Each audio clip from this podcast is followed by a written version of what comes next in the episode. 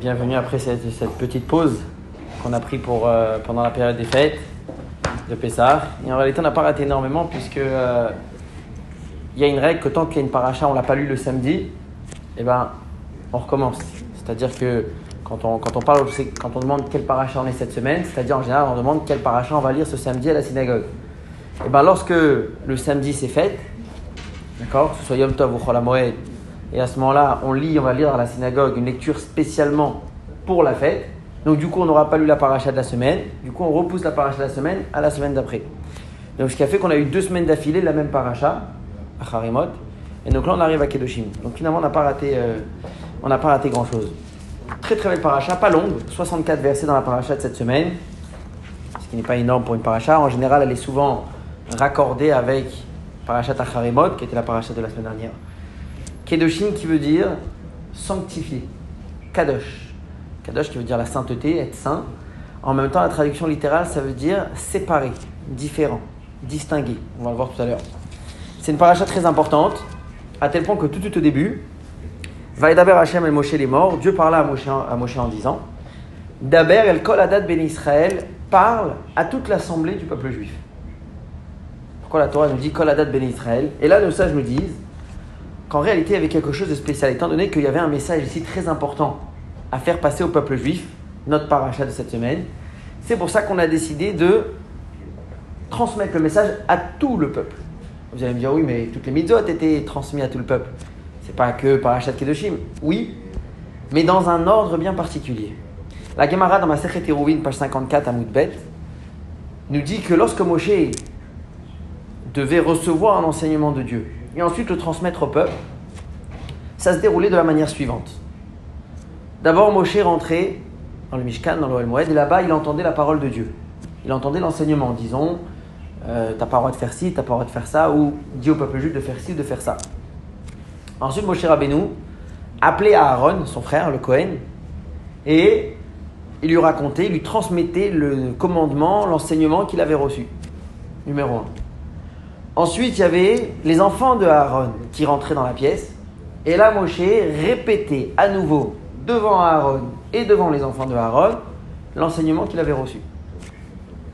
Ensuite, il y avait les skenim, les rabbanim, les gens importants de la communauté, qui avaient été choisis par Moshe, qui rentraient. Et Moshe, à nouveau, il, il répétait l'enseignement. Et ensuite, il y avait tout le peuple, et là, on répétait une quatrième fois. C'est-à-dire que chaque enseignement que Moshe recevait, lorsqu'il le transmettait, le transmettait quatre fois.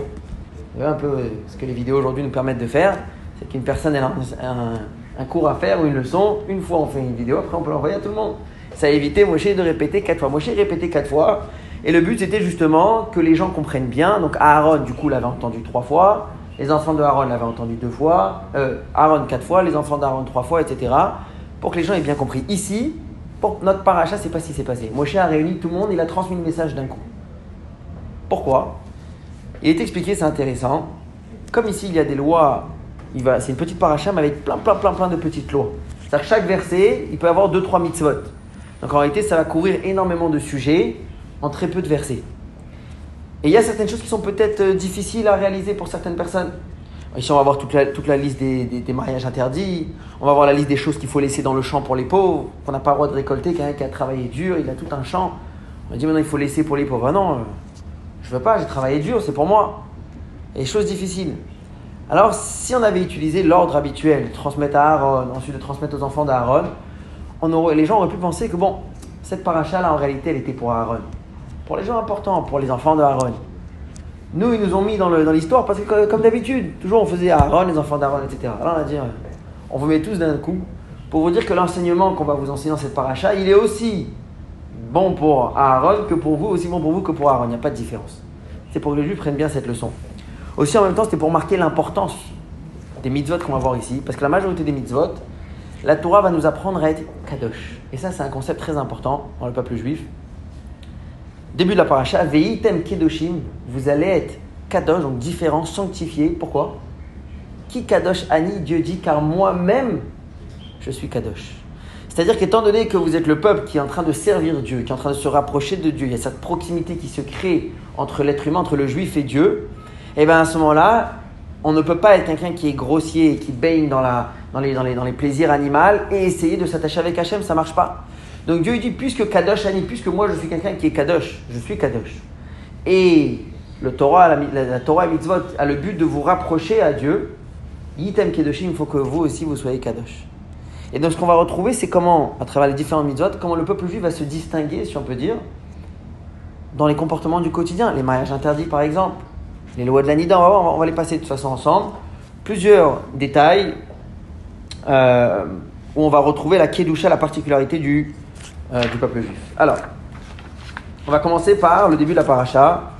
Ish imo ve'aviv tiraou. Un homme devra craindre sa mère et son père. Petite remarque, mais. Ici, quand on parle de la crainte, on dit sa mère et ensuite son père. Dans les dix commandements, on a parlé du respect, kabed. Il y en a mis kabed et avicha vetimecha. Tu vas respecter ton père et ta mère. On a vu qu'on a inversé l'ordre.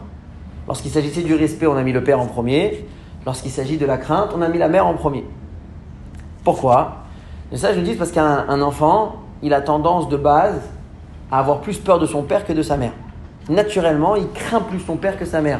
C'est pour ça quand la Torah vient te donner un ordre, elle dit même là où c'est moins évident, il faut craindre ta mère et ton père. Bon, ton père en général, de toute façon, tu vas le fermer. Je le dis aussi. Lorsqu'il s'agit du respect, c'est l'amour. En général, c'est plus la mère, c'est plus évident. Qu'un enfant, il, est, il a du respect, il est admiratif envers sa mère qu'envers son père. C'est pour ça que là, la Torah, elle inverse. Elle met d'abord le père, après la mère, pour renforcer là où il y a la faiblesse en deux. Bon, c'est une petite parenthèse, mais intéressante. Ensuite, dans le même verset, la Torah elle dit Vet tishmoru. Et le Shabbat, par contre, vous allez le garder, le respecter. Car rapport maintenant, on parle du respect des parents, dans le même verset, tu mets le Shabbat. Le sage nous dit, c'est pour nous apprendre que malgré que je viens de te dire qu'il faut respecter et craindre tes parents, il y a une limite. La limite, elle est lorsque tes parents te disent de transgresser Shabbat. Quelqu'un peut dire, bon, la Torah m'a dit de respecter mes parents, je respecte mes parents. Ils me demandent mes parents de transgresser Shabbat, je transgresse Shabbat. Mes parents me demandent d'aller avec eux, je ne sais pas, prendre la voiture pendant Shabbat, d'aller euh, faire une sortie, je ne sais pas où. Ah, c'est respect des parents, j'ai pas le choix. Jusqu'au respect de Shabbat qui en été jusqu'à un ordre de Dieu. Lorsqu'un parent va te demander de transgresser une parole de Dieu, là, évidemment, poliment, respectueusement, gentiment, il faut dire je respecte Akadosh Baruch ça non.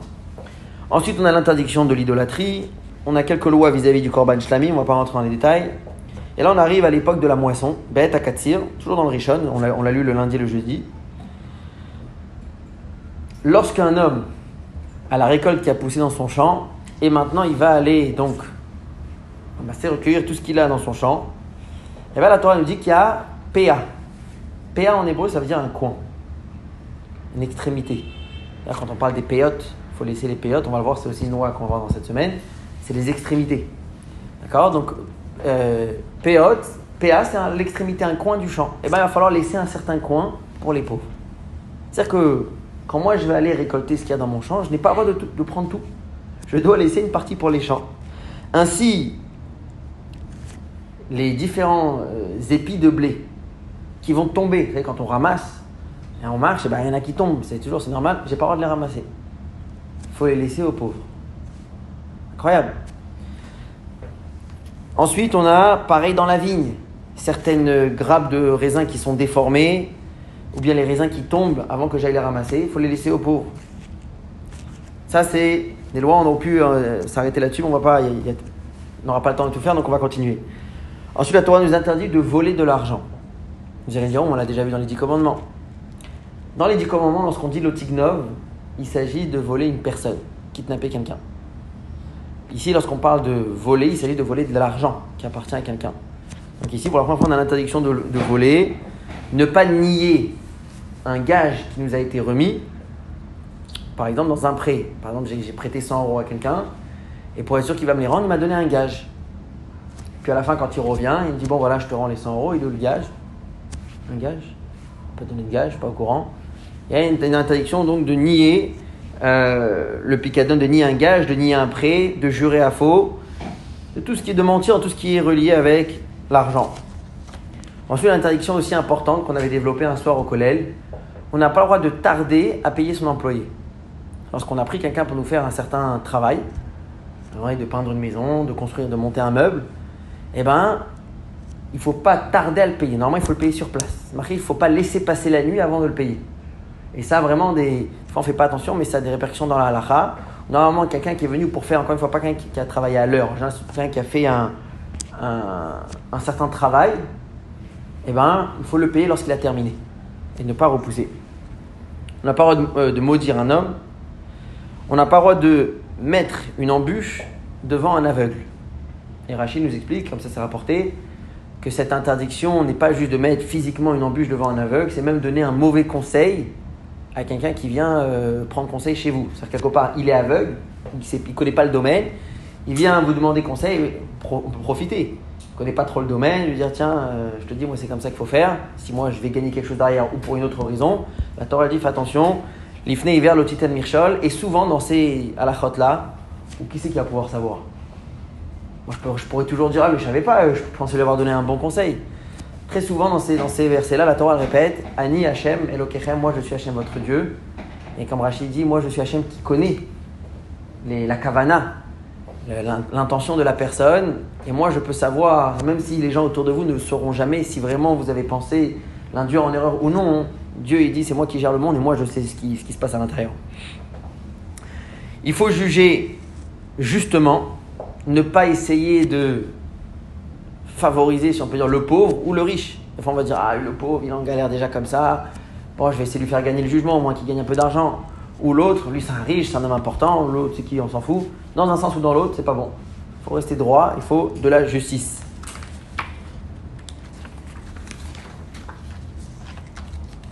Ne pas faire de commérage, c'est-à-dire ne pas aller raconter, t'as vu ce que l'autre il a fait, t'as vu un tel, etc.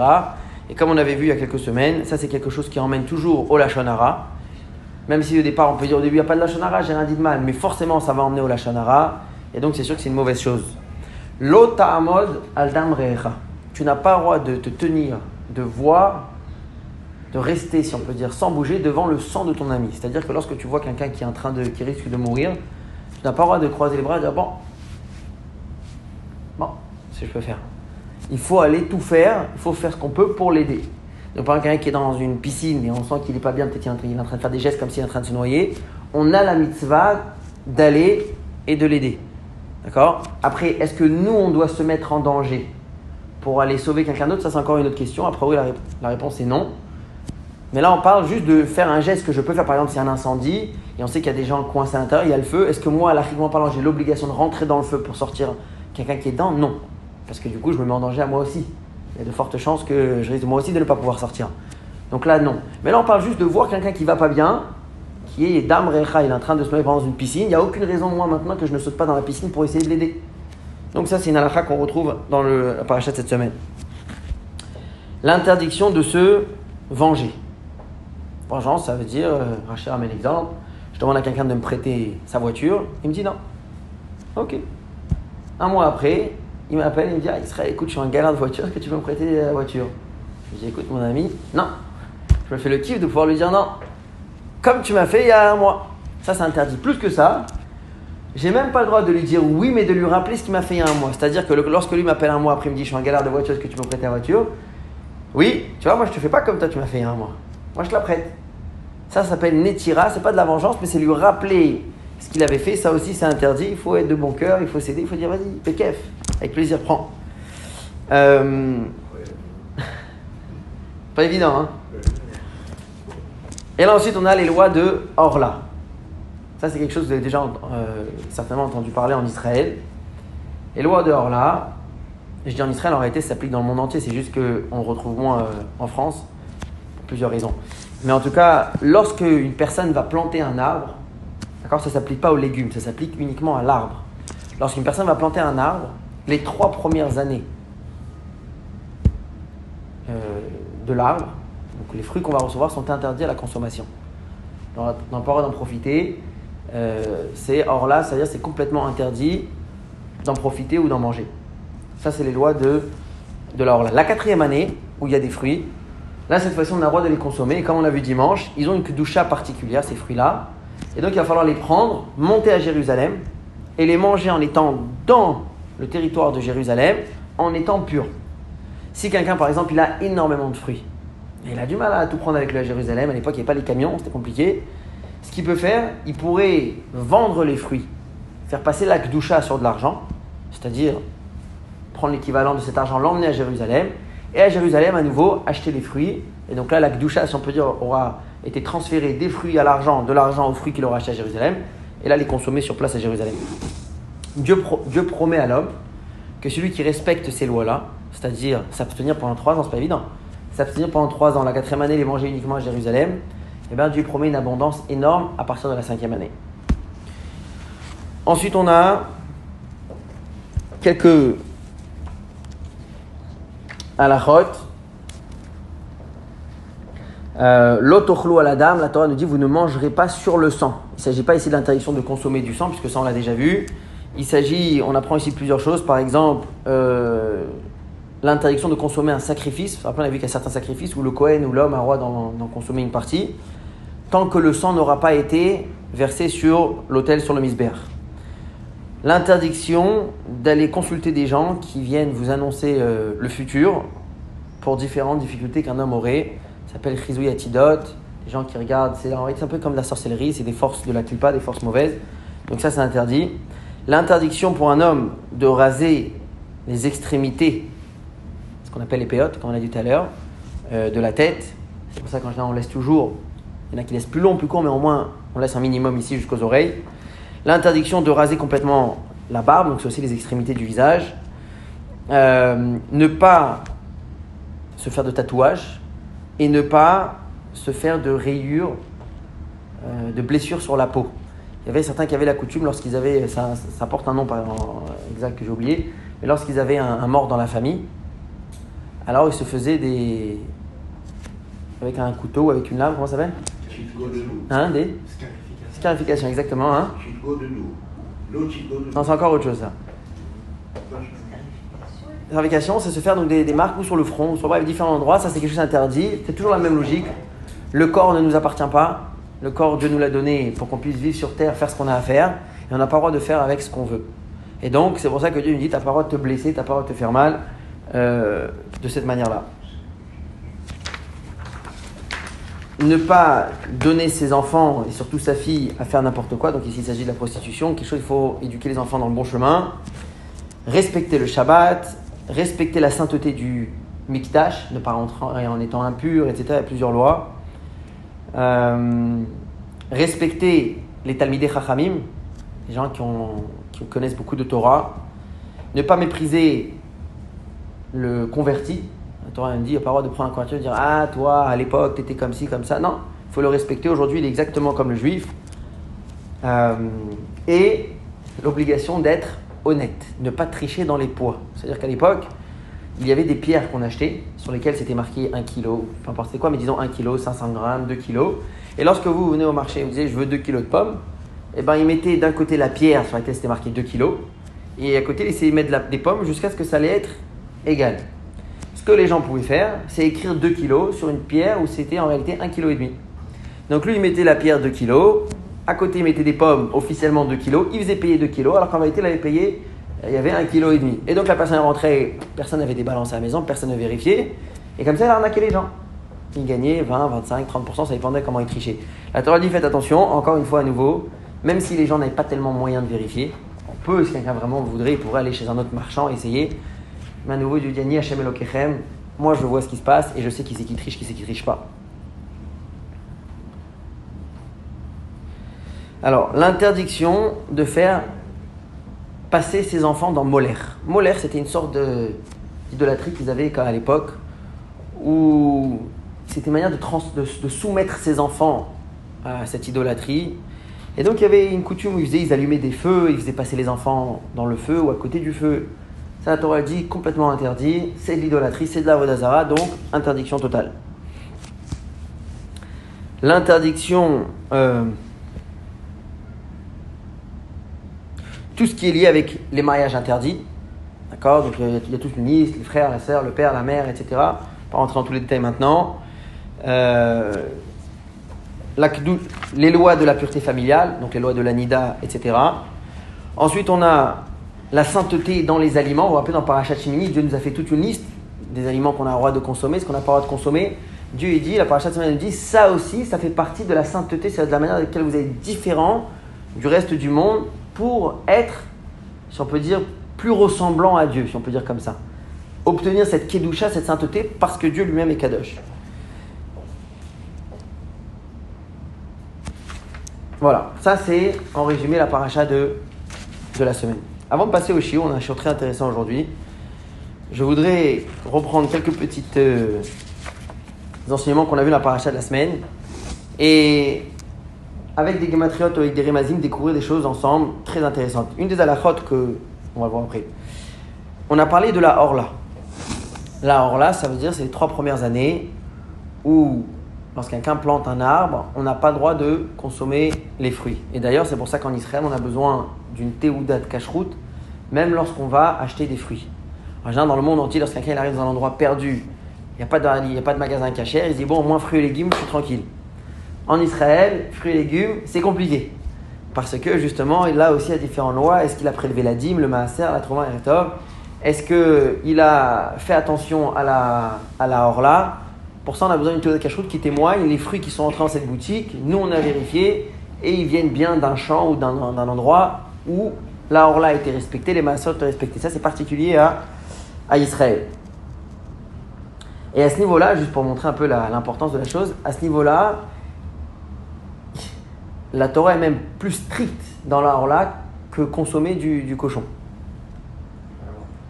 Parce qu'il y a même une interdiction d'en profiter. Il y a un Issour Ana. C'est-à-dire que dans la Torah, il y a souvent deux sortes, deux types d'interdictions. Il y a consommer, pas le droit de manger le chametz, par exemple. Et ensuite, il y a une interdiction d'en profiter. Il y a Issourana. C'est-à-dire quoi Issourana J'ai pas le droit d'en faire un cadeau à un non-juif. Parce que quand je fais un cadeau, j'en profite. Ça me permet de sympathiser avec une personne. D'accord? J'ai pas le droit de donner à, manger à mon, chien, par exemple. Là, or là, il y a un Issourana, il y a un Issour d'en profiter. Alors que le chazir, non. Je peux donner de la viande de chazir à un animal. Donc on voit combien la Torah est très très très stricte vis-à-vis des lois de, euh, de Horla. Pourquoi? Quelle est l'explication derrière? Qu'est-ce qui se cache derrière cette, euh, cette Trois ans comme ça, on n'a pas le droit de consommer un fruit, au bout de trois ans, oui. Bon, il y a toujours une raison, mais est-ce qu'on a eu quelque chose? Alors j'ai trouvé une explication très intéressante qui dit que c'est lié avec ce qui s'est passé avec Adam Arishon. Où tout le mal sur terre, toute l'impureté qui existe sur terre, d'où viennent les maladies, la mort, le mauvais comportement, est descendu dans le monde le jour où Adam Arishon a fait la première faute. Qui était quoi Lié avec un, un fruit? Quel fruit exactement? Il y a plusieurs avis. Il y en a qui c'était la fille. Et j'ai entendu cette semaine qui dit ça c'est la coutume des Tunisiens de boire d'Abou Shabbat. Euh, parce qu'il y en a qui c'était la, la, vie. Il y a plusieurs, plusieurs sortes. En tout cas, c'était relié avec un fruit. Et donc pour réparer cette faute de Adam Arishon, de laquelle jusqu'à aujourd'hui, entre guillemets, nous payons, nous souffrons, on répare cela par la mitzvah dehors là. Pourquoi trois ans? Pourquoi pas dix? Pourquoi pas deux? Parce que c'est marqué qu'Adam Arishon a été créé vendredi après-midi avant Shabbat.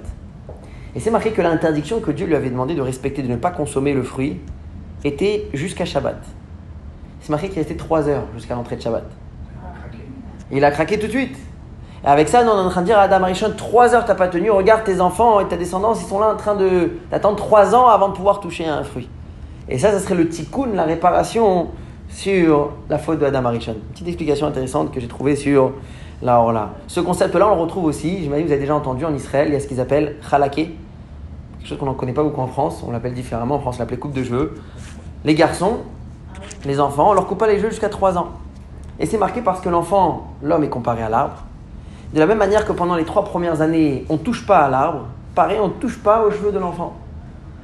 Qu'est-ce qui se passe la quatrième année On a dit, ça s'appelle l'état réveil. La quatrième année, on a dit que les fruits étaient kadosh, il fallait les apporter à Jérusalem et les consommer en étant purs à Jérusalem. La même chose avec l'enfant. À partir de trois ans, c'est-à-dire quand il rentre dans sa quatrième année, là on vient, on va l'imprégner de Kedusha. C'est marqué, le précédent, le rabbi Yosef le rapporte dans sa lettre concernant la coupe de jeu qu'à partir de trois ans, déjà avant pour l'éducation, mais à partir de 3 ans, on, on fait plus attention, de l'habituer à faire les brachot avant de manger, les bénédictions, de l'habituer à faire le schéma avant de dormir, de l'habituer à mettre des tzitzit et de faire la bracha sur le tzitzit, de mettre la kippa, de faire attention à la kippa. Son visage ressemble à un visage purement juif où on, coupe les cheveux, mais on laisse les payotes, c'est ça toute l'idée. Où l'enfant il, comprend maintenant que malgré qu'on lui a coupé, il lui reste les payotes, donc il a le visage de comment la Torah demande, le look d'un juif. Donc tout ça, ça commence à 3 ans, comme le Neta réveille, comme cette quatrième année qui est imprégnée de Kedusha. Et ensuite, à partir de la cinquième année, c'est marqué quoi Qu'on va mériter le aussi Flachem Tevoua. Dieu va nous envoyer l'abondance. C'est marqué qu'à partir de la cinquième année, lorsque l'enfant a 5 ans, on lui fait ce qui s'appelle la Achnasat Reder, où on le fait rentrer dans le monde de la Torah, dans le monde de l'école, même s'il ne rentre pas encore concrètement au CP à 5 ans. Comme c'est marqué Ben Hamesh le Mikra, qu'à partir de 5 ans, on, enseigne à un enfant le Mikra, le, la Bible, la Torah. C'est pour ça qu'à ce moment-là, on lui fait toute une cérémonie très intéressante, dans laquelle on va l'envelopper dans un talit, et on le sort de la maison dans le talit, on l'emmène jusqu'à le GAN ou l'école où il se trouve. Et là, on va lui prendre une feuille de Aleph qu'on va recouvrir de miel. On lui fait manger le miel qu'il y a sur la feuille d'Aleph. C'est pour lui apporter la douceur de la Torah et Mitzvot. Et moi, je me rappelle de Rav Azimov, pour ceux qui l'ont connu, le Rav Moulé à Paris. À l'époque, c'était quand nous, on était à Paris, c'est lui qui nous le faisait. C'est-à-dire que les parents emmenaient l'enfant avec le talit chez Rav Azimov et c'est Rav Azimov qui le faisait. Et, l'enfant, des fois, après avoir léché une fois la feuille, il disait Bon, c'est bon. Moulé disait C'est bon la Torah, c'est bon, prends, prends encore, prends encore. Ensuite, il y avait c'est très intéressant. Il y a un, gâteau sur lequel on écrivait aussi des, des psukim avec une crème et la crème on la faisait manger à l'enfant. Donc vraiment le côté Achnasat à 5 ans, c'est rajouter dans la Torah et après à partir de là il n'y a plus de limite, 5, 6, 7, 8, il fait que évoluer dans Torah et Mitzvot. Ça c'est le lien entre la Orla et la Chalaki. Dernière chose avant de passer au Shiur. On a une halakha dans la paracha de cette semaine que je n'ai pas mentionné tout à l'heure, je l'ai gardé pour maintenant, le Sha'atnez. Ça vous dit quelque chose? Sha'atnez, c'est une interdiction de la Torah de mélanger dans un vêtement du lin et de la laine. Il n'y a pas d'explication, a priori, ça, fait partie des chukim, c'est partie des lois de la Torah, où l'explication ne n'a pas été euh, révélée. Comme ça, il dit Sha'atnez, tu ne mélanges pas ce qui est animal, d'accord, la laine, avec le lin qui est euh, exactement, tu les mélanges pas ensemble. Et donc on n'a pas le droit, strictement pas le droit de porter un vêtement où il y a un mélange de lin et de laine. Et c'est pour ça, quand il y a certains vêtements où on a un doute, bon, genre une chemise en coton par exemple, c'est bon. Mais il y a des fois certains manteaux, on sait qu'il peut y avoir des mélanges de lin et de laine. Certaines marques qu'on sait, qu'on connaît par exemple, qu'ils ont tendance à mélanger presque tout le temps du, lait, lin et de la laine. Par exemple, je pense que Hugo Boss sont connus pour mélanger du lin et de la laine. Et eh ben on a des gens qui sont spécialisés là-dedans. Il s'appelle un bodek chatness, qui vérifie le chatness. On lui apporte le vêtement et lui il va ouvrir les différents endroits. Souvent c'est dans le col ou dans la doublure en bas il va ouvrir pour chercher dans les épaules, des fois pour chercher, il a un moyen de vérifier s'il y a du lin et de la laine, et où on peut le retirer, tout simplement, ou quelque part c'est foutu, parce qu'on n'a pas le droit de le porter ce vêtement. Donc ça c'est une halakha qu'on a dans, le, dans la paracha de euh, cette semaine. Il y a une règle, peut-être qu'on je pense l'a déjà mentionné, qui s'appelle atbash. Atbash, ça veut dire qu'il y a une manière d'inverser pour trouver des allusions dans un, dans un mot où on peut inverser les lettres en faisant correspondre toujours la première et la dernière lettre de l'alphabet. La deuxième et l'avant-dernière. At, ça fait Alev, correspond à Tav. Le Bet correspond à l'avant-dernière lettre, donc au Shin. Et comme ça, on va, chacune a une lettre correspondante sur de l'autre côté de l'alphabet. Lorsqu'on prend les lettres Atbash et on prend le mot euh, Tsemer ou Pishtim, c'est le lin et la laine, l'un va nous sortir le mot Hig, Hey Gimel. L'autre va nous sortir le mot Uveat. Je pense pas qu'il y ait une traduction, mais le don a la valeur numérique de 18. Ce qui veut dire, c'est que tant que tu les sépares, c'est Chai. C'est la vie. Faut pas les mélanger. Tant que tu les sépares, tu as 2 fois 18, tu as 18 d'un côté, du de l'autre, tout va bien. Si tu les mélanges, c'est la catastrophe. Pourquoi? Ça, je me rapporte, c'est ramené dans le livre de mes Koubalim, que Chatnez, ça fait allusion à deux mauvaises forces. Des anges qui s'appelle, euh, qu'on retrouve dans le mot chatnez, et c'est marqué que c'est eux qui empêchent les tfilotes, les prières des peuples juifs, de monter chez Akadosh pour quelqu'un qui porte du chatnez, pour quelqu'un qui vient apporter ses, mauvais anges, on peut dire ses mauvaises forces sur lui. Lorsqu'il porte du chatnez, il fait en sorte que les tfilotes, les prières qu'il fait, n'arrivent pas à monter chez Akadosh ne montent pas chez Hachem. Et c'est pour ça qu'il faut faire attention de porter le chatnez. C'est quoi ces mauvaises forces dont on fait, auxquelles on fait référence Si on prend les mots, les lettres chatnez, et on les sépare, on, les, euh, on trouve le mot Satan Az, qui veut dire le Satan qui est fort ou qui est audacieux. Ça veut dire que c'est une mauvaise force qui est très très forte, qui peut faire des, des, des, blocages, qui peut empêcher une personne d'évoluer dans la Torah et les mitzvot, qui peut lui faire descendre des mauvaises choses. Et c'est pour ça, d'après les Chachmam et Koubalim, on fait attention de ne pas porter de Shahatnez. Et là, regardez quelque chose d'extraordinaire. Je ne pense pas qu'on en a déjà parlé, si vous avez déjà regardé des téphilines, des mezuzot ou un sefer Torah, donc évidemment tout est écrit à la main, les lettres, certaines lettres, ont une petite décoration. Ça s'appelle les tagim. Les tagim, ça veut dire qu'il y a une petite, une, petite, une petite couronne, une petite décoration. Ce n'est pas toutes les lettres. Certaines lettres. Quelles sont les lettres qui ont une décoration? Shin, exact. Non, le tête. Exact. Eh bien, on a le mot chatnez. Shin, Ain, Tet. Et d'ailleurs, lorsqu'on apprend les lois de la sofroute, on te dit chatnez. Tu veux savoir quelles sont les lettres qui ont le, la petite décoration au-dessus? Chatnez. Et là-dessus, on rajoute Gatz. Chatnez, Chatnez, Gatz. Encore un autre mot. Gimel Tzadik, lui aussi, ils ont, les, ils ont une décoration. Nos sages nous disent que ces tagim-là, ces décorations-là au-dessus de ces lettres, viennent nous protéger de cette mauvaise, euh, comme on a dit tout à l'heure, du Satan qu'on pourrait avoir par le Shahatnez. Des mauvaises forces que le Shahatnez pourrait apporter à une personne. Dans les téphilines, dans les mezuzot et dans le Sefer Torah, on a mis des petites décorations au-dessus qui permettent de protéger la personne. Alors, Shahatnez, on a dit, on sait c'est quoi? C'est Satan Az, un Satan qui est costaud. C'est quoi Getz? C'est Tzorer Gadol. D'accord? Quand on parle dans la Megillah de Haman, on dit Tzorer Ayudim, celui qui, faisait, qui oppressait le peuple juif. Tzorer Gadol, ça veut dire quelqu'un qui est un, grand oppresseur. Donc, Shatnez Get, comment on se protège de ce Satan puissant qui est un grand oppresseur du peuple juif? Par les tagim qu'on a dans les téphilines, dans les mesures et dans les sifrei Torah. Ça, c'est une petite, euh, petite note, une petite touche intéressante. Ok, ça c'est pour la paracha avec les Remazim. Ouh là là. Allez. Maintenant, parlons un petit peu de la période dans laquelle nous nous trouvons, qui est la période entre Pessah et Shavuot, qui s'appelle Sfirat Omer, le conte du Homer. Euh, de base, et a priori, c'est une période extraordinaire, pleine de bonnes choses pour le peuple juif. À tel point, regardez, le Ramban, le Nachmani nous dit quelque chose d'énorme. Lorsque vous prenez la fête de Sukkot et vous prenez la fête de Pessah, d'accord? On retrouve les deux premiers sept jours, dans les deux Kiddush, pas mal de choses, on retrouve exactement la même chose. Cependant, il y a une différence par rapport aux deuxièmes fêtes. Au milieu, on a Cholamoued, ce qui s'appelle les demi-fêtes. Et ensuite, lorsqu'il s'agit de la fête de Pessah, vous avez, pour concernant les deux fêtes, Ubayom Hashevi, et le septième jour, Mikra Kodesh Ilachem, ce sera un jour de fête. Ok. Lorsque vous avez arrivé à Sukkot, c'est marqué Bayom Hashemini, le huitième jour, Mikra Kodesh Ilachem, ce sera un jour de fête.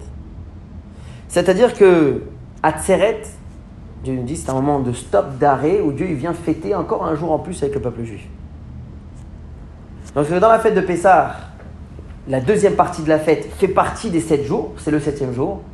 Alors que dans la fête de Sukkot, on a un huitième jour, qui est, si on peut dire, le normalement c'est sept jours, et bien là on a un huitième jour qui vient se rajouter, Simchat Torah. Quelle est l'explication de cette, cette différence?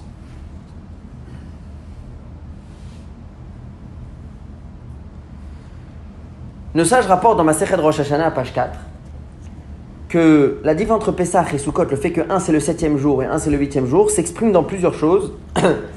et pour garder toujours, hein, quand on a dit tout à l'heure Shatnez Getz, on a dit c'est un moyen de se rappeler Shatnez Gatz. Ici on a Pezer Keshev. C'est quoi ça? Un P, c'est Païs. C'est-à-dire que le tirage au sort qu'on faisait pour la première fête, d'accord? Pour savoir qui c'est qui allait faire le service dans le temple, etc. Eh ben, pour Pessah, c'était le même au début à la fin, alors que pour Sukkot, étant donné que c'est une nouvelle fête, qui n'a rien à voir avec celle d'avant, il y avait un nouveau tirage au sort. Ensuite, une deuxième chose intéressante, Zman, vous avez vu que dans le Kiddush et dans les bougies de Shivish al Pessah, la dernière fête de Pessah, on n'a pas fait Shechianu. Alors que dans les deuxièmes fêtes, lorsqu'on est à Sukkot, qu'on arrive chez Atzeret, on fait Shechianu. Ensuite, on a Regel.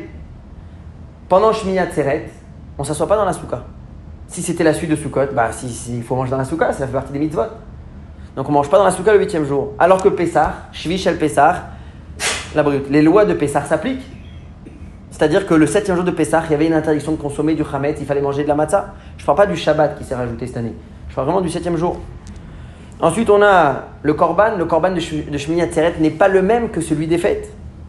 Le chant que les Lévim faisaient dans le Beth Amidash n'était pas le même. Et ensuite, la bracha du Kiddush et dans, les, n'est pas la même. Là, on dit Beyom Chaga Pesach.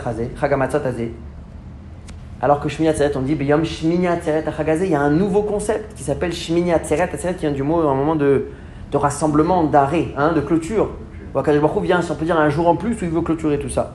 Alors pourquoi cette différence entre Pessah et Sukkot Et est-ce que vraiment Pessah n'a pas de jour de clôture? Il est où ce huitième jour? Il est où ce jour en plus?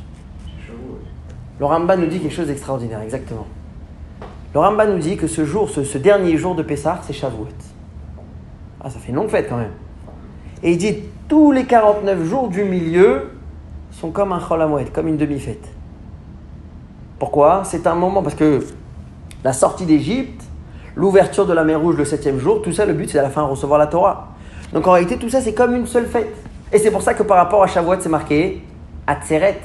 C'est marqué que c'est un jour de clôture, un jour où Dieu il vient se rassembler avec le peuple juif. Donc en réalité, toute cette période dans laquelle nous vivons maintenant, c'est a priori une période, comme on a dit, comme une continuité de la fête de Pessah, préparation à la fête de Shavuot, comme si on était dans, euh, dans les demi-fêtes. Et d'ailleurs, pendant toute cette période-là, on compte les jours. La mitzvah de Sfirat Omer de compter les jours jusqu'à l'arrivée du don de la Torah. C'est comme un couple qui attend avec impatience le jour du mariage, il compte les jours. Nous aussi, on a ce jour de mariage avec Akadosh Baruch où là, on a reçu la Torah. Tous les jours, on compte le jour, donc c'est une période qui est magnifique. Jusqu'à il y a 2000 ans, à peu près 2000 ans, où là, il y a quelque chose qui s'est passé, qui a changé complètement l'esprit, si on peut dire, de la période. À l'époque de Rabbi Akiva, deuxième temple, on a la fameuse épidémie qui a frappé les 24 000 élèves de Rabbi Akiva pendant cette période-là. Et Rabbi Akiva a perdu 24 000 élèves en 33 jours. 24 000 élèves en 33 jours, juste pour réaliser, parce que maintenant qu'on a passé une épidémie où malheureusement on a vu, au début de l'épidémie en tout cas, où il y avait des gens malheureusement qui partaient comme ça en Italie, on a vu certains pays où qui arrivaient, qui étaient complètement débordés. Il s'agit de 700 morts par jour. Dans une communauté, je ne parle pas sur le monde entier. 700 morts par jour, Rabbi Akiva, je ne sais pas comment il disait s'il courait à 700 élèves par jour, ce qui est impossible. Imaginez-vous ce que ça veut dire. Et ça, ça s'est passé, différents avis, en tout cas, il y en que c'est depuis le moment où euh, on commence à compter l'Omer jusqu'à l'Akbom, il y en a qui disent après, en tout cas, pendant ces 33 jours de Sfirata Omer. Et donc depuis cette période-là est devenue une période où on ne se rase pas, on ne se coupe pas les cheveux, on n'écoute pas de musique, on ne se marie pas, une période de deuil. C'est une période de deuil parce que il y a eu cette épidémie. La Gemara nous explique dans ma Sechet Yevamot, page 62b, quelle a été la raison? Pourquoi d'un coup une épidémie avec 24 000 morts? Vous allez voir que chez les chez l'Onahagu Kavot basé. Ils ont manqué de respect l'un à l'autre. Alors, que s'est-il passé exactement avec les élèves de Rabbi Akiva Et comment c'est possible que des gens aussi importants ont manqué de respect, etc. Ça, si du vent, on essaiera de revenir là-dessus quand on se rapprochera de l'Akba Omer, dans une semaine ou deux. Mais là, puisqu'on parle de manque de respect l'un à l'autre, alors je vais essayer de m'arrêter sur, dire quelques mots justement là-dessus, sur l'importance de respecter son ami, et sur une mitzvah d'ailleurs qu'on retrouve dans la paracha de notre semaine. Il y a un verset dans la paracha de cette semaine qui peut passer comme ça, euh, peut le passer comme si de rien, alors qu'en réalité c'est un, un assez incroyable. Une demande que la Torah fait à chaque juif qui pourrait nous paraître quelque chose d'impossible. La Torah nous dit Ve'ahavta lereacha kamocha. Et tu aimeras ton prochain comme toi-même. Et ça, quand on dit bon, tu aimeras ton prochain comme toi-même, on peut dire bon, le respect, la tolérance. On va voir que c'est beaucoup plus que cela. Et de nombreux, de nombreux grands savants, grands sages du Talmud et après ont essayé de comprendre, d'expliquer ce verset. Et un peu plus tard, il y avait aussi euh, Sigmund Freud, vous avez entendu parler, qui était euh, fondateur de la psychanalyse. Lui aussi, il y a toute une lettre qu'il a écrit où il essaye de comprendre un peu comment ça marche, la culture, si on peut dire, euh, religieuse, basée sur la Torah, avec comment lui voyait l'homme. Il essaye de comprendre, il se pose la question comment la Torah peut demander à une personne d'aimer son prochain comme soi-même? Et il se pose là-dessus lui-même plusieurs questions, il a du mal à comprendre, et on va voir, a priori, on a l'impression qu'il a raison. Tout d'abord, il demande pourquoi distribuer de l'amour comme ça à n'importe qui? Peut-être c'est quelque chose qui est mauvais, au contraire. L'amour, il faut la garder la donner à celui qui le mérite. Pas à n'importe qui, pas à un étranger. Là, la Torah dit tu aimeras ton prochain comme toi-même, ça veut dire n'importe quel juif que tu rencontres, n'importe quelle personne que tu rencontres, tu es censé l'aimer comme toi-même. Lui, il demande mais comment c'est possible une chose pareille? Pourquoi? Pourquoi, si on peut dire, dégager de l'amour comme ça à n'importe qui, n'importe comment Surtout quand on parle d'aimer quelqu'un, ça implique certaines choses. L'amour implique des choses, donc pourquoi la donner à n'importe qui? Ensuite, euh, il nous parle de, de certaines personnes peut-être qui ne méritent pas. Là-bas, il écrit longuement, on va juste parler rapidement parce que ce n'est pas, le, pas le but de s'arrêter trop là-dessus, mais il dit il y a des gens pour qui peut-être que moi je vais essayer de leur donner l'amour, l'amour, de l'autre côté, eux, ils vont juste utiliser ma personne pour, lorsqu'ils auront besoin d'un service, pour lorsqu'ils auront besoin de quelque chose, ou même m'écraser pour pouvoir montrer une certaine grandeur devant des amis.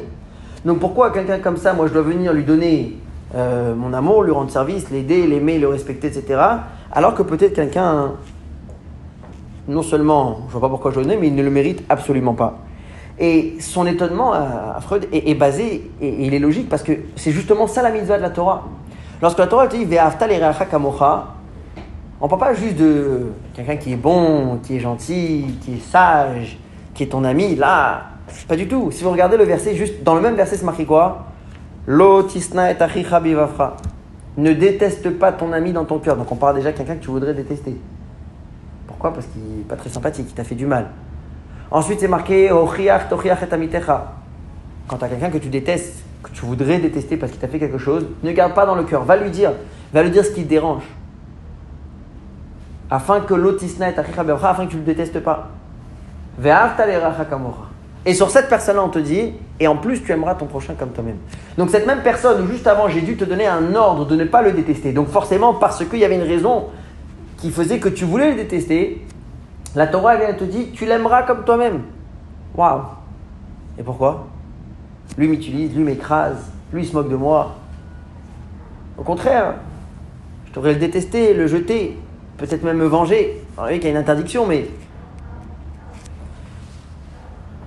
Il y en a même qui disent que Ve'afta les souvent la Torah, lorsqu'on parle des lois concernant un homme et son, et son peuple, on dit Achicha, ton frère. Et là, on ne dit pas ton frère, on dit Re'echa. Re'echa en, hébreu, ça pourrait dire ton confrère, ton ami. Mais ça peut être aussi Re'echa, celui qui t'a fait du rat, celui qui t'a fait du mal. D'accord? Ve'afta re'echa, même celui qui t'a fait du mal, il faut l'aimer comme toi-même. C'est la question que lui s'est posée. Il disait pourquoi et, et, d'abord comment et pourquoi surtout? Cette question qui a été relevée par, Freud n'est pas une question que n'a pas été le premier à la poser. Comme on a dit, il y a de nombreux Talmidei Chachamim qui ont pris le passo, qui ont dit Je ne comprends pas du début à la fin. D'abord, tu me parles d'aimer. Tu me demandes d'aimer. Tu peux me donner un ordre d'aimer? Je peux forcer quelqu'un à manger quelque chose. Oui. Est-ce que je peux le forcer à, à profiter de la chose? Il n'aime pas, il n'aime pas. Je ne peux pas donner un ordre sur l'amour, où tu aimes, ou tu n'aimes pas.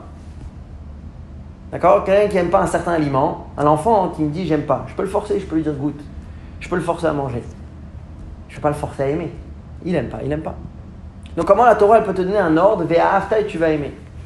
Ensuite, deuxièmement, les re'echa, comme on a dit, même à quelqu'un qui t'a fait du mal. Pourquoi? Il ne mérite pas. Et troisièmement, kamocha comme toi-même. Alors là, vraiment, c'est on a dépassé toutes les limites. Ça n'existe pas qu'on puisse aimer quelqu'un d'autre comme soi-même. Soi-même, c'est soi-même. On a cet instinct d'amour de soi-même, on a cet instinct de vie. Mais lorsqu'il s'agit d'une autre personne, c'est une autre personne, c'est pas moi-même. Surtout quand on avait expliqué une fois longuement que l'amour qu'on a pour soi-même n'est pas euh, lié à une raison. C'est comme ça. C'est parce que c'est moi, évidemment. En général, l'amour qu'on a avec une autre personne, c'est lié avec une raison, indépendant d'une raison. Je l'aime parce qu'il est comme ci, il est comme ça, etc. etc. Donc à partir du moment où c'est lié avec une raison, c'est limité à la raison, c'est limité au plaisir ou à ce que je tire de cette raison. Donc comment la Torah peut me demander d'aimer un prochain comme soi-même? Le Ramban, le Nachmani, on va voir que c'est pas le seul, ont tendance à nous dire que faut pas prendre les choses, j'irai aussi littéralement que ça. C'est-à-dire que la Torah, elle a, été, elle a mis la barre très haute pour que tu comprennes qu'il faut certaines choses qu'il ne faut pas faire à ton ami. Le Ramban, le Nachmani dit comme ça On ne parle pas ici vraiment d'aimer son prochain comme soi-même, tout simplement parce que Rabbi Akiva nous a dit, il y a un enseignement, une, une que Rabbi Akiva a enseigné, que Chayecha Kodmin, ta vie passe avant. C'est quoi cet enseignement? Vous avez deux amis qui ont fait un voyage, ils passent par le désert. Et puis ils se sont trompés dans la route, se sont perdus. Maintenant ils sont les deux seuls dans le désert, et puis il leur reste un tout petit peu d'eau. Il y en a un, Reuven, il a cette, cette gourde avec encore un peu d'eau. Shimon, il a plus d'eau. La question, elle est est-ce que Reuven a l'obligation de donner l'eau qui lui reste à Shimon? Si à Shimon, c'est lui qui va mourir. S'il garde l'eau pour lui, c'est Shimon, c'est l'autre qui va mourir, mais lui va vivre. C'est difficile. Il dit c'est où moi tu vas mourir? La Torah te dit. C'est ta vie qui passe avant. Tu n'as pas l'obligation, peut-être même une interdiction, de lui donner ton eau. C'est ta vie qui passe avant. Donc la même chose, le Ramban nous dit tu aimeras ton prochain comme toi-même. C'est pas comme toi-même vraiment. Parce que ta vie, elle passe avant. Ta vie, elle est plus importante. L'amour de soi-même est plus important. Et le Ramban, il vient avec ça poser, si on peut dire, la, question de deux aspects. D'un côté, tu ne peux pas, il est presque impossible d'aimer quelqu'un d'autre comme soi-même. Et deuxièmement, alachiquement parlant, la elle te dit, tu vois que quand il y a de l'eau, la Torah elle te dit qu'il faut le garder pour toi. C'est-à-dire que toi, finalement, c'est plus important. Rabbi Yitzhak Ben Yehuda Levi, qui fait partie des Baalei Atosfot, qui fait partie des Rishonim, il écrit lui aussi la même chose. Il dit, il n'est pas possible d'aimer son prochain comme soi-même. Et en réalité, il dit quelque chose d'intéressant. Il dit Moi, je te trouve une allusion dans les mots de la Torah déjà. C'est pas marqué Ve'afta recha kamocha. pas marqué Tu aimeras ton prochain comme toi. C'est marqué Ve'afta lerecha. Le lamed en hébreu, qui peut vouloir dire ce qui appartiendrait à ton ami. C'est-à-dire les pour ton ami, à ton ami, pas lui. Pas de l'aimer lui-même. Tu, tu, aimeras ce qui appartient à ton ami comme toi-même. Ça veut dire faire attention à son argent comme le tien ne viens pas gaspiller l'argent de ton ami. Autant tu fais attention à ton argent, fais attention au sien. Par exemple, si t'envoies, il t'envoie faire une course, t'envoie acheter un sac de pommes de terre. Si toi, quand tu vas au marché, tu fais attention de regarder les différents prix et de prendre ou le moins cher ou celui qui est entre les deux, peu importe un certain prix, eh ben va pas pour lui dire bon, euh, c'est l'argent de mon ami, allez on se fait un kiff, on prend le truc de luxe le plus cher qu'il y a. Si c'est ce qu'il t'a demandé, c'est ce qu'il t'a demandé. C'est-à-dire respecte les biens de ton ami comme les tiens. Donc on a trouvé une solution pour dire qu'il ne s'agit pas littéralement d'appliquer cette loi d'aimer son prochain comme, comme soi-même. Et d'ailleurs, Hillel Azaken a été le premier à nous le dire. La Gemara nous raconte qu'il y avait une fois quelqu'un qui a voulu se convertir, il est venu voir Hillel Azaken, il lui a dit Je veux que tu me convertis le temps que je peux tenir sur un pied. Ça veut dire euh, rapidement. Hillel Azaken, il lui a dit Madesane, alors ce que tu n'aimes pas qu'on te fait, ne le fais pas aux autres. Ça, c'est toute ta Torah. Le reste, c'est les explications. C'est-à-dire que ce que tu n'aimes pas qu'on te fait à toi, ne le fais pas aux autres. Ce que tu n'aimes pas qu'on te fait à toi ou avec tes affaires, ne le fais pas aux autres. Lui, il a été un cran plus loin. C'est pas juste vis-à-vis de ton argent, c'est même vis-à-vis de, euh, toi-même. Si tu n'aimes pas qu'on parle mal de toi, si tu n'aimes pas qu'on fait du commérage, c'est ce qui s'est passé chez toi, eh ben ne le fais pas à ton ami. Le Rambam, le Maïmonide, lui aussi toujours dans la même idée, d'accord? De, si on minimiser cet enseignement de la Torah et de dire que il s'agit ici de certaines actions qu'il faut faire envers son ami. Le Rambam nous dit il y a une mitzvah d'aller rendre visite au malade, d'aller consoler l'endeuillé, d'aller assister à une levaya, un enterrement, un mariage, etc. Tout ça lié avec la mitzvah de Ve'aftal et C'est par amour du prochain. Tout ce que te, le Rambam conclut en disant, tout ce que tu voudrais qu'on te fasse à toi, eh ben fais-le à ton ami. Toujours dans le même euh, état d'esprit. Et pareil, le Nachmani. Nachmani, il va encore un peu plus, euh, plus loin. Dit ne regarde pas ton prochain comme un comme quelqu'un qui pourrait être une, un adversaire, une concurrence. Apprends à laisser un autre kiffer. Il y a des fois, on veut toujours garder un peu le dessus. Je l'aime, je le respecte, mais il faut qu'il me respecte, il faut que moi je sois toujours un peu au-dessus. Sinon, ça va pas. Le Rambam dit ne prends pas l'autre comme un adversaire.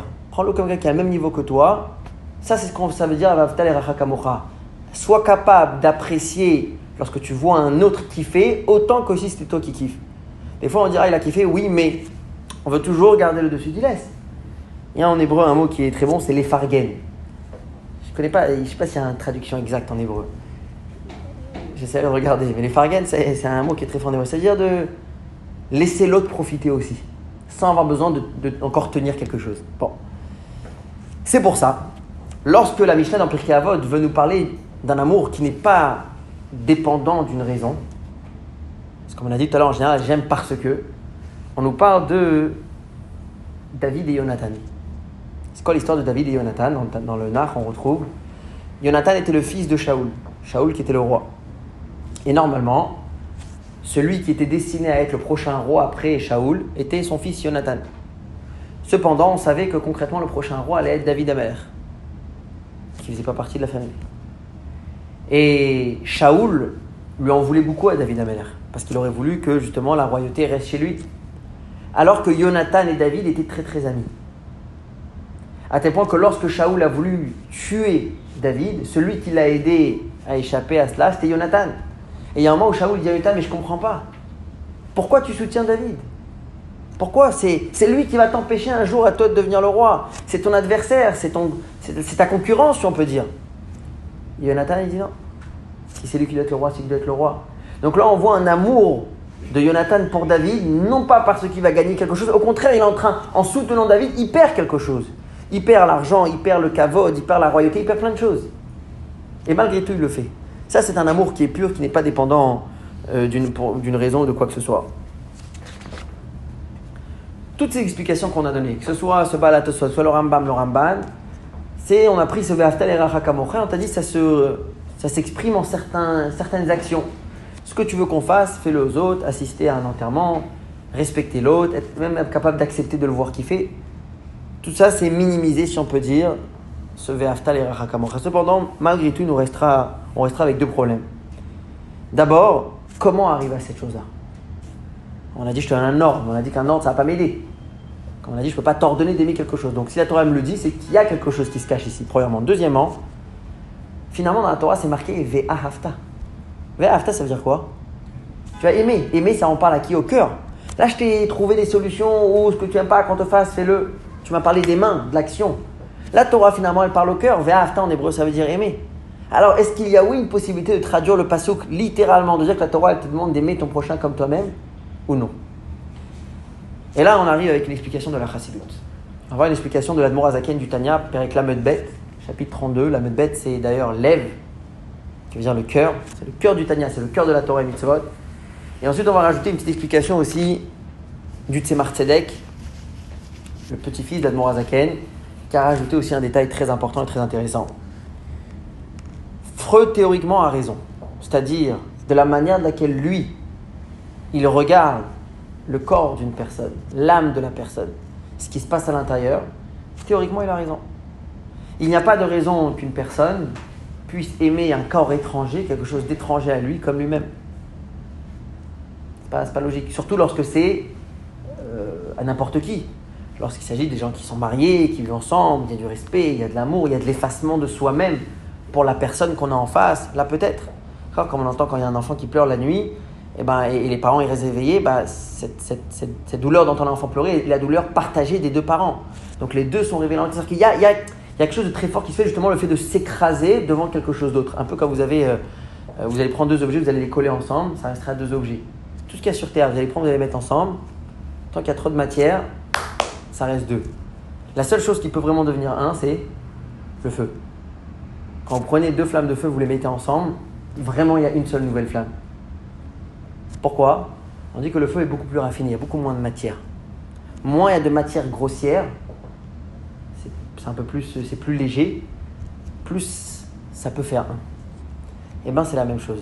Lorsqu'on regarde juste la matière grossière d'une personne,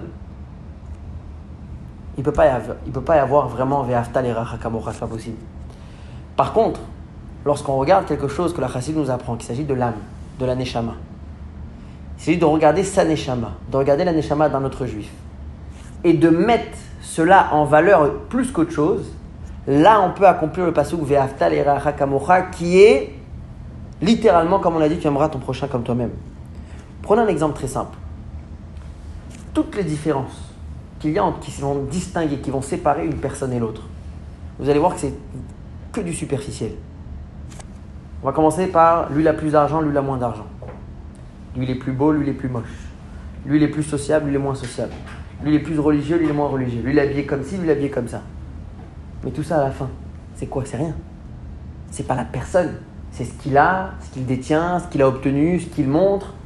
Mais c'est parce qu'il est lui-même. Donc quand j'aime quelqu'un parce qu'il a du pouvoir, j'aime son pouvoir, je l'aime pas lui. Si j'arrive à creuser et essayer de toucher la personne elle-même, dans ce cas-là, il n'y a aucune raison que je ne sois pas capable d'apprécier cette personne autant qu'une autre. C'est quoi l'intérieur? C'est l'âme qu'il a à l'intérieur de lui-même. Un exemple connu qui est rapporté, prenez trois personnes qui n'ont rien à voir. Un barbu de Bnebrak avec un, un du nord de Tel Aviv, un non-pratiquant, ce qu'ils appellent ici en Israël Chiloni du nord de Tel Aviv, avec un jeune de, comment on appelle ça, des, des Shtachim là-bas de Judée-Samarie qui vient qui est là jour et nuit avec, il combat pour obtenir encore, pour garder et protéger la terre d'Israël. Et les trois sont dans un ascenseur. Et l'ascenseur, il tombe en panne. D'accord? Au début, lorsqu'on est dans l'ascenseur, et eh ben, lui, il est comme ça, lui dans son monde, chacun est dans son monde, on n'a rien à voir. A priori. Vraiment, ils sont peut-être même à l'opposé l'un de l'autre, ils n'ont rien à voir les trois. Tout à coup, lorsque l'ascenseur il est en panne, au bout de quelques minutes, toutes ces, ces différences dues et liées à l'aspect superficiel des gens disparaissent. À ce moment-là, il n'y a qu'une seule chose qu'ils veulent, c'est sortir de l'ascenseur et vivre en paix tranquillement en Israël. Il n'y a plus tout celui comme s'il a une barre, chacun va essayer, attends, je, peux appeler quelqu'un, peut-être on peut appuyer sur ce bouton, on vient essayer là. Tout d'un coup, il n'y a plus toutes ces différences. Pourquoi Vous allez me dire, ah, il faut de la détresse. Non, il faut quelque chose qui met de côté tout l'aspect superficiel et qui laisse le vrai moi de chacun de ces trois personnes briller et s'exprimer. Et à ce moment-là, il n'y a aucun problème, ils peuvent tout faire ensemble. À ce moment-là, il n'y a plus toutes ces différences. Je vais raconter une histoire quand on parle de Vaftal et Rachakamocha aimer son prochain comme soi-même. Le Rav Shlomo Kounin est le chaliard de la Californie. Il a été envoyé par les rabbis dans les premières années. D'ailleurs, le premier Chabad House, le premier Bet Chabad, le concept maison Chabad qui a été ouvert était en Californie par le Rav Shlomo Kounin. Et le concept ensuite est arrivé un peu partout, mais ça a commencé là-bas. Lorsqu'il était jeune Bachour, donc euh, élève à la Yeshiva, et né où il est passé devant le rabbi avant Pessah pour recevoir un peu de matzot. Il y avait certaines personnes qui recevaient de la matzah. Il a reçu la matzah et le rabbi lui a dit, lui a donné une matzah en plus, une boîte de matzah en plus. Et il lui a dit, lorsque tu vas retourner chez tes parents qui habitaient au Bronx, lorsque tu chez tes parents, je voudrais que tu ailles remettre cette boîte de matzah le soir du Seder à une famille. Et il a reçu l'adresse. Lorsqu'il est rentré à la maison, il a dit à ses parents qu'il va aller maintenant euh, voir cette famille et qu'il va passer, il va leur apporter la matzah, il peut rester un peu avec eux, s'il rentre en retard, il risque de rentrer tard, qu'il commence le CDR sans lui. Il regarde l'adresse et il voit que c'est complètement de l'autre côté du Bronx. Et il fallait passer par les quartiers, le Bronx à cette époque-là, c'était euh, dans les années 50, début des années 60, donc on est période assez dangereuse. Mais bon, si le rabbi l'a envoyé, il dit qu'il va y aller. Il regarde l'adresse et il voit que c'est un endroit spécialisé pour les aveugles. Donc il comprend que c'est pas pour rien que le rabbi l'envoie là-bas avec la boîte de matzot. Donc il fait, il prend la route, il arrive là-bas et il voit que, il tape à la porte, ok, il voit que la maison ressemble à tout sauf à une maison qui se prépare à Pessah. Il y a du pain sur la table, on est le soir du CDR, hein. il y a de la bière, la viande qui est en train de cuisiner, c'était l'odeur pas d'une viande cachère, vous avez compris. En deux mots, il voit qu'on n'est pas du tout, pas du tout dans, du tout dans l'esprit de Pessah. Et là, il s'assoit et il leur dit J'ai une boîte de matzot pour vous de la part du rabbi. Waouh Extraordinaire, le rabbi nous envoie une boîte de matzot. Et donc là, ils réunissent la famille. Il leur dit Bon, on va faire un, petit CD, on va parler un peu de la sortie d'Égypte, vous expliquer un peu ce qui s'est passé ce soir. Donc ils enlèvent le pain de la table, ils enlèvent tout ça, on met tout de côté. À la place des verres de vin, ils ont mis des verres d'eau. Normalement, il faut boire 4 verres de vin, ils ont mis des verres d'eau. Et ils commencent à leur raconter que ce soir-là, Dieu a pris le peuple juif, il a sorti d'Égypte. C'est un soir où nous aussi on peut sortir de notre Égypte. Dieu nous donne la force de surmonter toutes les épreuves et toutes les difficultés. Et à ce moment-là, autour de la table, il y a lui, le couple, la femme qui était enceinte, bien avancée, et deux petites filles, deux filles qui étaient aveugles. Comme ça, on va raconter. Et donc, ils ont passé la soirée, ils ont parlé de Pessar. Il était déjà très tard. Il a dit avant que je quitte, avant que je m'en aille, je voudrais quand même vous demander d'où vous connaissez le rabbi. Si le rabbi m'a envoyé jusqu'ici boîte de matzot, c'est qu'il y a quelque chose qui s'est passé. Alors il dit, je vais te raconter. Moi, je travaille dans, une, dans un abattoir. Euh, c'est celui qui, s'occupe de la peau, de retirer les peaux. Et donc il dit, je travaille dans un abattoir. Et lorsque ma femme est tombée enceinte les deux premières fois, les enfants qui sont nés étaient des enfants aveugles. Et donc lorsque ma femme est tombée enceinte pour la troisième fois, et là les médecins à nouveau disaient qu'il y avait un risque énorme que, le troisième enfant soit aussi aveugle. Euh, on ne savait pas quoi faire. Lui nous disait qu'il fallait avorter. On disait oui, mais c'est un enfant finalement qui est en bonne santé, à part le fait qu'il lui manque la vue, mais c'est un enfant qui est en bonne santé, est-ce que nous on a le droit d'avorter? Il était un peu perturbé, évidemment non pratiquant, mais la question en soi lui, pesait. Et il a rencontré à l'abattoir, il y avait là-bas un mashgiar, un mashgiar cacheroute, c'est celui qui surveille la cacheroute, qui était euh, Chabad. Et donc lorsqu'il lui a raconté son histoire, il a dit, tu sais quoi, je te propose, écris une lettre au rabbi. Demande au rabbi quoi faire. Et donc ils ont dit bon, j'ai rien à perdre. Il dit j'étais pas non pratiquant, je n'étais pas Lubavitch, Rien, je dis bon, si le rabbi peut m'aider, j'ai rien à perdre, j'écris une lettre. Et donc le rabbi leur a répondu dans une lettre de ne pas avorter. Et le rabbi a dit Je bénis l'enfant qu'il pourra voir, ne sera pas aveugle, et que vous puissiez avoir de lui énormément de satisfaction, ainsi que des autres enfants, même ceux qui n'ont pas mérité, même ceux qui n'ont pas eu le. même ceux qui sont aveugles, les deux autres. Il dit Voilà, ça c'est ce que je connais du rabbi. C'est ce qu'on a avec le rabbi, c'est l'échange qu'on a eu. Et donc on a essayé de ne pas avorter. Et donc la femme était enceinte. Et il dit, mais ça nous a beaucoup touché que le rabbi ne nous a pas oubliés pour le soir du Seder. Et il a insisté à nous envoyer de la matzot, des matzot. Et donc avec les larmes aux yeux, ils se sont séparés. Le Rav Kouni qui était jeune Bachou, il est rentré chez lui, il était déjà 2-3 heures du matin. Ses parents évidemment de l'autre côté s'inquiétaient énormément. Où est-ce qu'il est? Il a traversé le Bronx, il n'est pas là, il est 2 heures du matin. Mais on va au pour la bonne nouvelle, l'enfant qui est né était non aveugle, était voyant évidemment. Et ils ont, fait une, ils ont organisé une Brit Mila. Le Chabad, là-bas de l'abattoir, lui a organisé une, une Brit Mila. Et ensuite, plus tard, quand cet enfant a grandi, il est devenu lui-même pratiquant Torah Mitzvot. Il est devenu religieux, il pratiquait Torah Mitzvot. Donc quand le Rabbi a dit, vous verrez beaucoup de satisfaction de cet enfant, pratiquant Torah Mitzvot. Lorsqu'on parle de Ve'aftal et Kamocha, c'est être capable de développer des sentiments pour quelque chose qui est supérieur et pas, non pas juste à ce qu'on a tendance à voir premier coup d'œil. Cette famille-là, non pratiquante, le père était tatoué, il mangeait pas cachère, il y avait du chametz, du pain sur la table de Pessah. On peut dire, bon, qu'est-ce que le rabbi Laisse, laisse tomber, ignore-les, rejette-les. Pas du tout. Le rabbi, qu'est-ce qu'il voit quand il voit une personne pareille Il voit pas juste le corps, l'habit de la neshama. Tout ça, c'est un vêtement de l'âme. Le rabbi voit une âme. Et l'âme qu'on a à l'intérieur, c'est la même chez nous tous. C'est pas que chez les tzadikim. C'est pas que chez les justes ou chez les grands rabbinim ou les grands tavidechim. Pas du tout. Un tzadik, il a une âme. Chaque juif, il a cette âme divine, cette neshama qui brille en lui très très fort. Et qui fait qu'à ce niveau-là, nous sommes tous les mêmes. Si moi, je suis capable de mettre en avant mon âme plus que mon corps, lorsque je me regarde dans la glace, je ne vois pas juste un aspect superficielle de moi-même. Je suis capable de creuser et de trouver la profondeur de moi-même, ce qui me permettra de regarder la profondeur de chacun que je rencontre. À ce moment-là, je n'ai pas un problème d'aimer chacun. À ce moment-là, nous sommes plus que frères. À ce moment-là, c'est comme on a dit, le feu, on peut le mettre ensemble, mais ça fait un. Car l'âme qu'on a, chacun à l'intérieur de soi-même, c'est une partie tous de la même âme, de la même neshama. C'est vrai qu'il y a une grande neshama qui se, qui se divise en plusieurs étincelles. Donc en réalité, c'est le verset Ve'aftal et Rachakamocha, eh bien il te dit apprends à regarder et à apprécier et donc à aimer quelque chose qui est un petit peu au-delà de ce que tu as tendance à voir à première vue.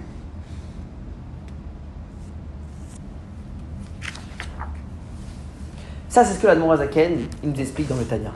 Le Tzemar Tzedek là-dessus, il rajoute, on va finir avec ça, que dans ce verset ici, il n'y a pas juste qu'est-ce que le juif est censé ressentir et voir aussi le comment. Il nous dit que le mot kamocha, comme toi-même, n'est pas juste ici te montrer à quel point mamash est très sérieux, c'est aimer son prochain comme soi-même. C'est si tu veux savoir comment aimer chacun, eh ben fais comme tu fais pour toi-même. L'homme, la personne, l'être humain n'est pas parfait. On fait souvent des erreurs, on se trompe, fait des investissements qu'on n'aurait pas dû faire, on dit des mots qu'on regrette après. Toute la vie, on fait des erreurs, on fait des choses qu'on. le fait de regretter après, c'est je suis en train de dire je me suis trompé. Et concrètement, c'est pas pour autant qu'on se déteste. Tout va bien. On peut être un peu en colère au début, après on dit finalement, euh, bon, on se pardonne facilement. Pourquoi on arrive à se pardonner facilement? Parce qu'il y a l'amour de soi-même. L'amour de soi-même fait en sorte que même si au début j'ai culpabilisé pour avoir fait ci ou avoir fait ça, à la fin, je suis capable de, de me raisonner, de dire bon, j'étais fatigué, Bon, c'était une première fois. Bon, c'était aussi de la faute. Je trouve quelque chose qui fait que tout va bien. Alors on va se poser la question lorsque je rencontre quelqu'un qui m'a peut-être fait du mal ou qui est peut-être quelqu'un de mauvais a priori. On a posé la question tout à l'heure au début du jour comment on peut aimer une personne pareille? Bah, La même chose que tu fais pour toi-même, fais-le pour lui. Au lieu de le juger, au lieu de dire Ah, t'as vu, il a fait ci, ça, c'est un pourri, c'est un mauvais, écarte-le. Voilà, il est tatoué, voilà, il mange du Hamed, ça ça, c'est pas bon. Il ne faut pas parler à ces gens-là. Ou bien tu peux dire, quand moi je suis en situation pareille, je préfère qu'on ne me juge pas. Moi-même, je me juge pas, moi je me dis, bon, c'est un manque de connaissances, c'est un manque d'expérience, j'étais fatigué, on trouve quelque chose. Eh ben débrouille-toi, trouve la même chose pour lui aussi. Donc le Master dit que du coup le mot kamocha n'est pas juste une description de l'ordre de Dieu, mais justement le secret pour savoir le comment. Comment tu veux réussir à aimer ton prochain Ton prochain, fais comme toi-même. Fais comme tu fais pour toi-même. Et donc, du coup, la question qu'on a posée au départ, est-ce qu'on peut donner un ordre sur l'amour? Non, je ne peux pas obliger à aimer.